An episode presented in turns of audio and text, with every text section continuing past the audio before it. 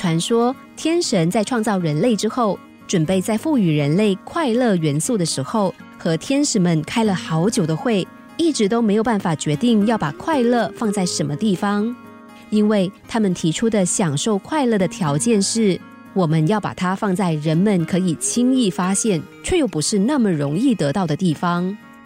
有个天使说，不想让他们太容易获得的话，不如放在高山上吧。这样，他们可以轻易的知道快乐在什么地方，却又不是那么容易得到它。天神却摇了摇头。另外一位天使说：“不如把它放在海洋的深处吧。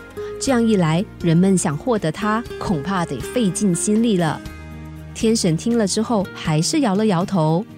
这个时候，有一个小天使从云朵里探出了头，开朗的说道：“放在人类的心中吧。”因为人类习惯往外寻找自己的幸福快乐，很少有人会从自己的身上挖掘出快乐的秘密啊！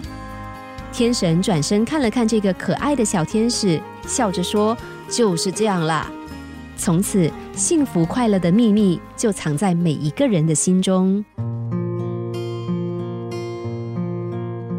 就像小天使所说的。许多人习惯往外寻找快乐，以为可以用狂欢或是购物来满足自己。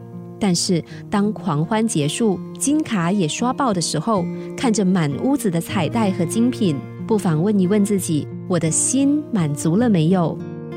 法国思想家蒙田有句话正好说明了这一切：纯粹没有任何掺杂的快乐，高于一切用各种方式获得的快乐。这份纯粹的快乐并不容易获得，除非我们能够看淡得失，能够不再在意人们的目光，能够懂得心满意足的真正意义。唯有如此，我们生命中的每一天才可以像小画眉鸟一样快乐高歌，而且只为自己歌唱。